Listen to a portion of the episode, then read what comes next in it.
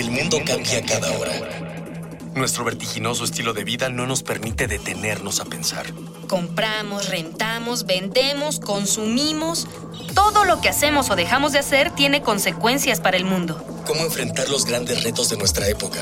¿Cómo reducir nuestro impacto en el ambiente? El Programa Universitario del Medio Ambiente Puma y Radio UNAM presentan Ambiente Puma.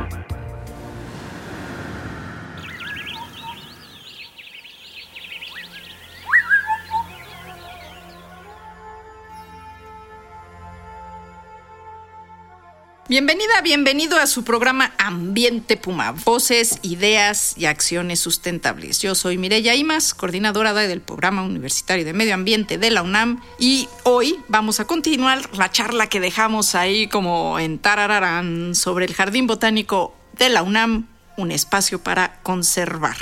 En la emisión anterior estábamos comentando sobre la importancia del jardín botánico, de su riqueza vegetal y también comentábamos el surgimiento del programa de adopción de plantas en peligro. De hecho, ahí estábamos cuando pues se nos terminó el tiempo. Y bueno, pues nuevamente está con nosotros el doctor Caballero, jefe del Jardín Botánico del Instituto de Biología de la UNAM. Y antes de entrar a la charla con él, vamos a escuchar las voces de nuestras y nuestros jóvenes de nuestra casa de estudios. En esta ocasión les preguntamos para qué creen que sirve el programa de adopción de plantas en peligro del Jardín Botánico y si adoptarían una planta.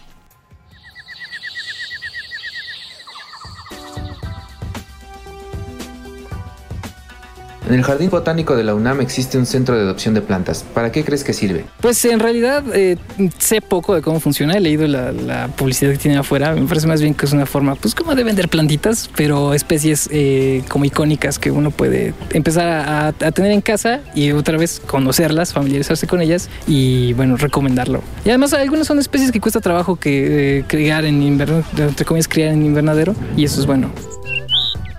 Pues según yo venden eh, también, o bueno, se dan a, para adoptar plantas que están en peligro de extinción. Entonces sí tienen como un valor muy importante porque así te tienes que hacer cargo o tienes que procurar el bienestar de, ese organismo, porque si está en peligro de extinción no lo vas a dejar que se muera. Mm, para que las personas adopten las plantas que están en peligro de, extinción y las cuiden. Y supongo que en algún momento las personas las buscan para ver si por si se extinguieron o para ver si todavía esas plantas existen y poder rescatarlas. ¿Adoptarías una planta del jardín botánico? ¿Por qué? Porque me gusta mucho la jardinería, tengo varias plantas en casa. Bueno, no tantas como yo quisiera, pero creo que es una actividad muy sana, humana, fomentar la vida y pues a veces no hay espacio para perritos, esas cosas. Una planta es igual de válida, en mi opinión es importante pues hacerte conciencia de que si no tienes un perro o un gato, pues igual tienen el mismo valor porque pues son importantes, son es vida. Ah. Pues no sé, siempre he querido hacerlo, pero pues no, no lo he hecho todavía.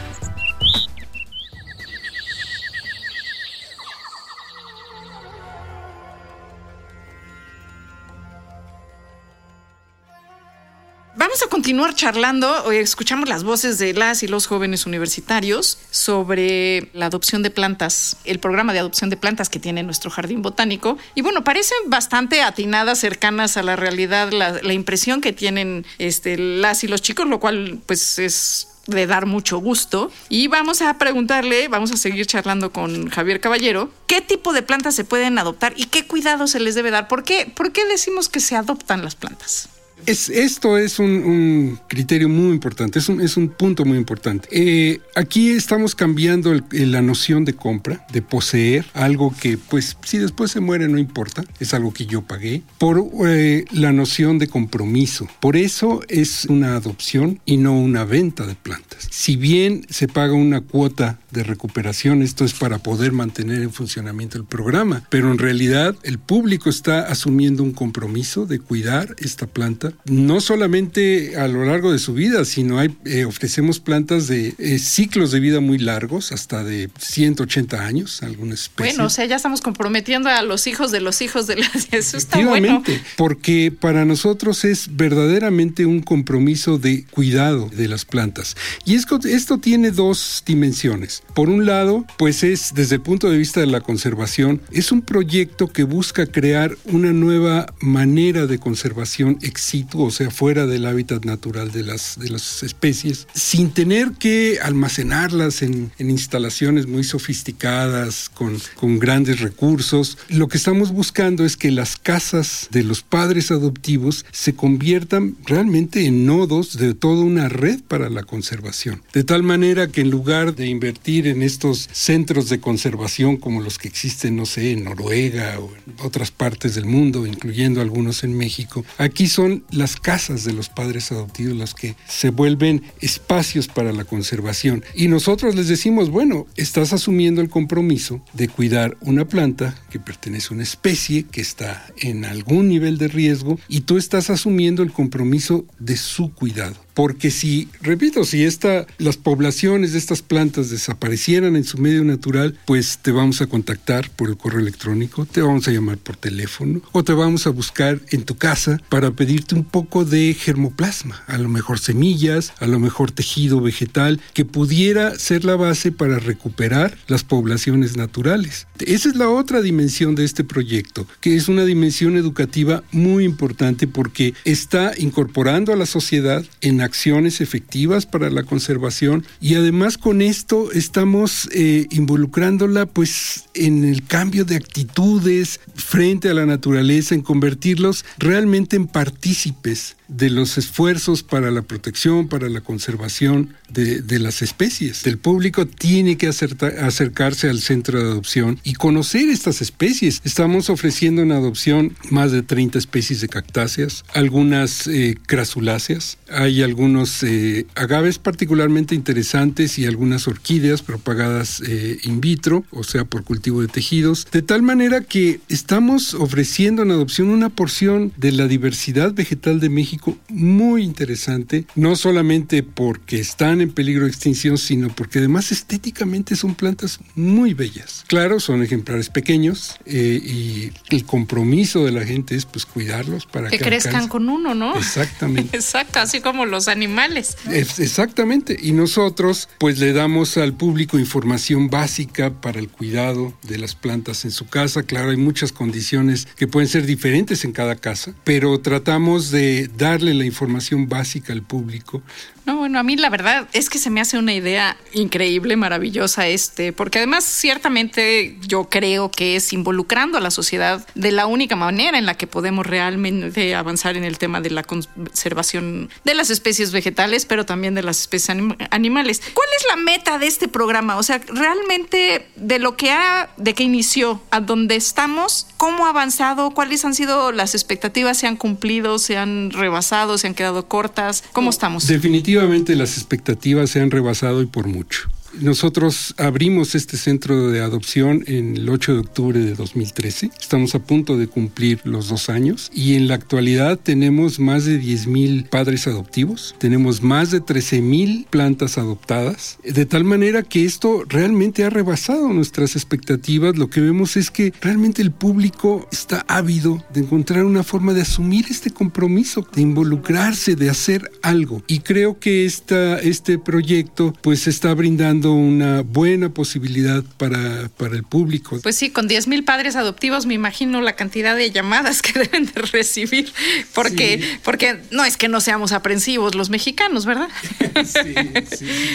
Bueno, recuerde, recuerde usted que nos escucha que estamos recibiendo sus participaciones a través de Twitter en arroba pumambiente UNAM, en el Face, es un programa universitario medio ambiente, en el correo electrónico info arroba puma y eh, estamos regalando un libro, pero aquí con, con Javier Caballero ya vamos a meter ruido, porque vamos a, vamos a regalarle, si usted se comunica con nosotros, a los dos primeros que se comuniquen, el libro Jardines Botánicos, Contribución a la Conservación Vegetal de México. Así que apúrese porque esto fue así oferta del momento que nos hizo aquí eh, favor Javier Caballero.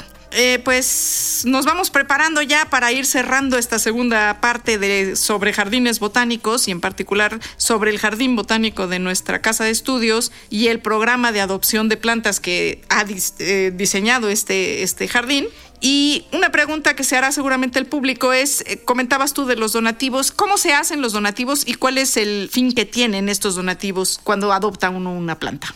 Bueno, lo- nosotros lo, lo manejamos como una cuota de, de recuperación que se pide cuando se adopta una planta. Es una cuota realmente pequeña, oscila entre los 50 y los 180 pesos dependiendo de la especie, su rareza, el, tiempo de cuidado que ha involucrado. Y también implica como un compromiso, ¿no? De quien se Por lleva la planta. porque nosotros pensamos que cuando las cosas se regalan, el compromiso como que no se asume con, con Con toda la rigor. fuerza, sí. Y bueno, pues es que además nosotros necesitamos tierra, necesitamos eh, macetas, necesitamos mejorar nuestros invernaderos, dar becas para los estudiantes que participan en esto. Se necesita mantener este programa. Entonces estas cuotas de recuperación pues son necesarias, pero insistimos, no es una venta. No, claro, no, no, no, no es, es- el compromiso que adquiere la gente, Efectivamente. incluso hasta monetario, en términos de decidir de cuánto es la cuota, ¿no? Pues claro que es un, es un compromiso. Cada planta se entrega con un certificado. A ver, cuéntanos del certificado. Que- que aquí, tiene lo, aquí lo estamos viendo. El nombre de la especie y se dicen las condiciones en las que se entrega esta planta, las condiciones del compromiso. O sea, el público asume el compromiso de que se lleva esa planta y la va a cuidar y que debe ponerse en contacto con nosotros para cualquier duda que tenga sobre la planta. Nosotros podremos pedirle información sobre cómo está su planta, cómo le, cómo le va, ya creció.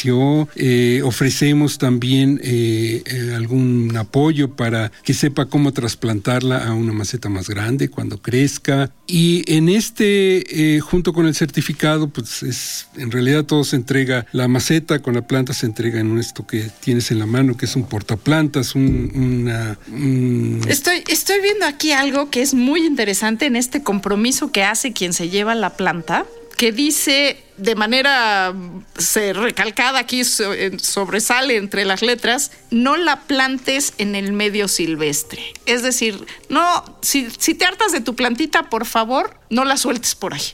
Efectivamente, para nosotros esto es muy importante, porque si bien se trata de plantas raras, plantas que están en peligro de extinción, nadie nos asegura que en un ambiente diferente algunas de estas especies pueden convertirse en especies invasoras, por un lado. Y por el otro, bueno, pues cuando uno entrega un perrito una adopción, pues no está esperando que a los tres meses lo va a dejar abandonado por Aquí ahí. en en CEU, que es luego lo que nos hace.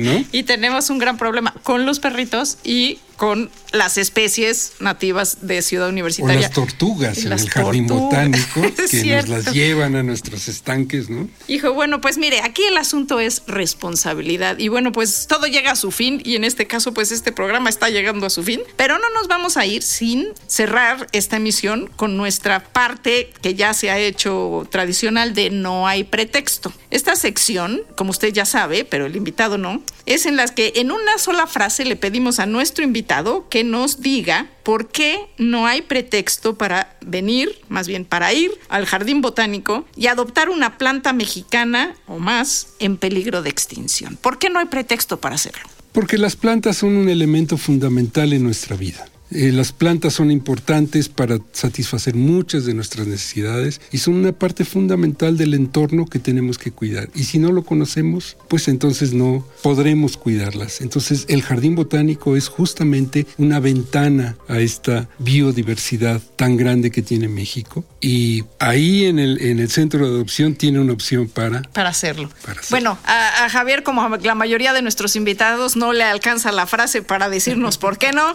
pero le agradezco muchísimo su presencia. Javier Caballero, fue un placer poder estar conversando contigo. Eh, y hago extensivo este agradecimiento a Miguel Alvarado en los controles y en la producción, así como al equipo de educación y comunicación del Puma, Mariori González, Dalia Ayala, Itzel Aguilar, Jorge Castellanos y Daniel Serna. Esta fue una coproducción de Radio UNAM y el Programa Universitario de Medio Ambiente con apoyo de la Dirección General de Divulgación de la Ciencia. Y sobre todo, muchas, pero muchas gracias a usted que nos escucha. Siga con nosotros reuniendo ideas, voces y acciones sustentables aquí en Ambiente Puma. Hasta la próxima.